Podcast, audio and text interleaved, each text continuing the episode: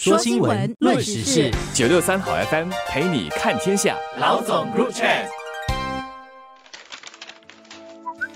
大家好，我是联合早报的何希薇。你好，我是吴欣迪，联合早报总编辑。本地的天气在接下来几个月会更炎热，政府将推出一套指导框架，帮助人们更好的应对高温天气。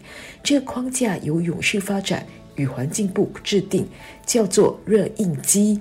Heat Stress 咨询框架，这个框架呢会列明人们如何根据天气预测规划活动，采取必要防护措施，还有决定在户外活动时的合适穿着。永续发展与环境部长傅海燕星期五的时候，在一场对话会上透露，当局会在接下来几个礼拜公布这个框架的更多详情。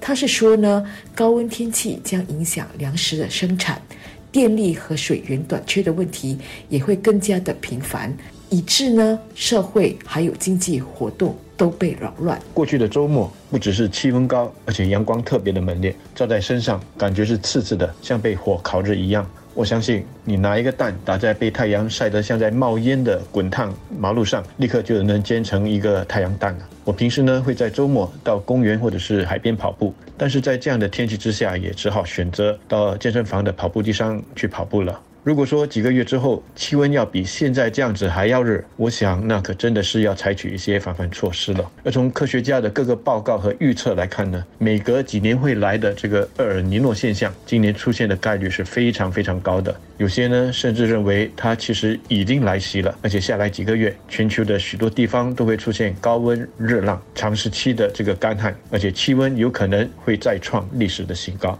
我看到网上的一些反应，说新加坡人呢，真的是什么都要政府来教，连应对高温天气都要政府来告诉人民应该多喝水，应该穿什么衣服等等的。这个应对高温天气的指导框架呢，要几个星期之后才会宣布细节。我不知道里面会有什么，但我猜想它不可能只是多喝水、穿什么衣服这么简单的吧？这个不用专家来整理，我们自己媒体都可以整理出来了。所以大家就耐心的来等待吧。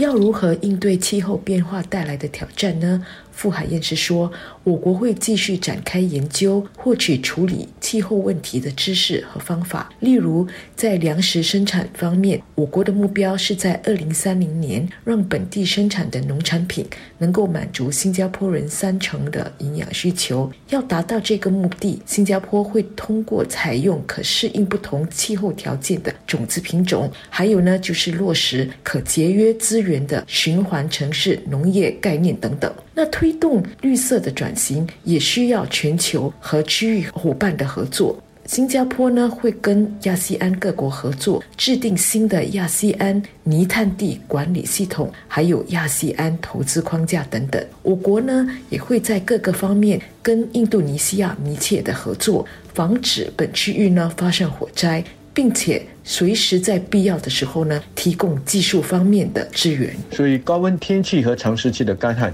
影响的不只是我们个人的生活起居，对经济、对环境都会带来影响。比方说，如果持久的干旱，就会影响到农作物的收成，那粮食的价格可能就会继续的往上涨了。那么物价高企，利率就可能会在短期内不会下调，或者是保持现在的水平。那这样呢，就会对经济、对股市带来影响。那对环境的冲。击也很明显，全球暖化如果再加上厄尔尼诺现象的这个叠加效应呢，在一些地区就会出现持久的干旱，那在另一些地方呢，则会造成暴雨、造成洪灾等等极端气候的现象，而这些呢，对生态、对环境来说都会造成巨大的伤害。所以我相信，这个正在草拟的框架会针对几个不同的层面提出防范还有应对的措施。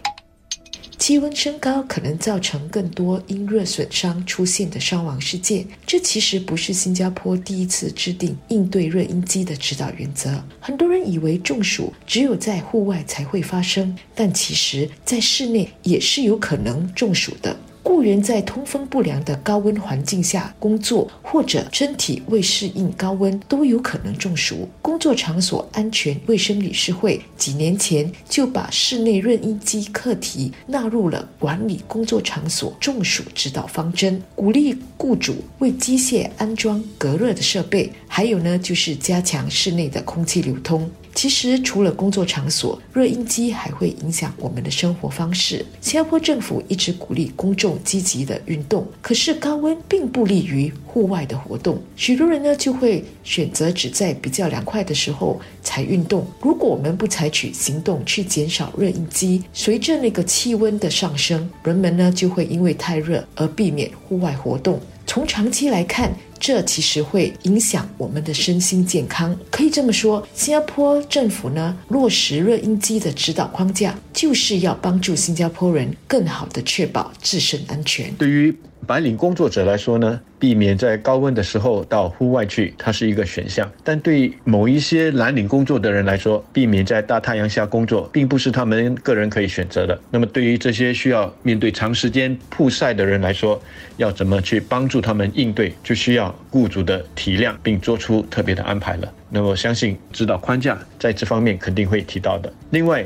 高气温和干旱也可能在本区域带来淹埋的问题。虽然我们的邻国已经表示了说他们有足够的经验还有设备，那么过去的这个严重淹埋的情况呢，今年不会再出现。但我还是觉得我们需要为可能出现的淹埋做一些准备。那么幸好的是呢，两年多的这个官兵疫情的关系啊，我们对于戴口罩已经是很熟悉了。但是如果严重的烟霾出现的话，我们需要的就不是防止病毒传染的这种医用的口罩，而是能够阻挡漂浮在空气中直径小于或者是等于二点五微米的颗粒物。那么要怎样避免这些空气污染的这个微粒被吸进我们的体内，就需要不同的口罩了。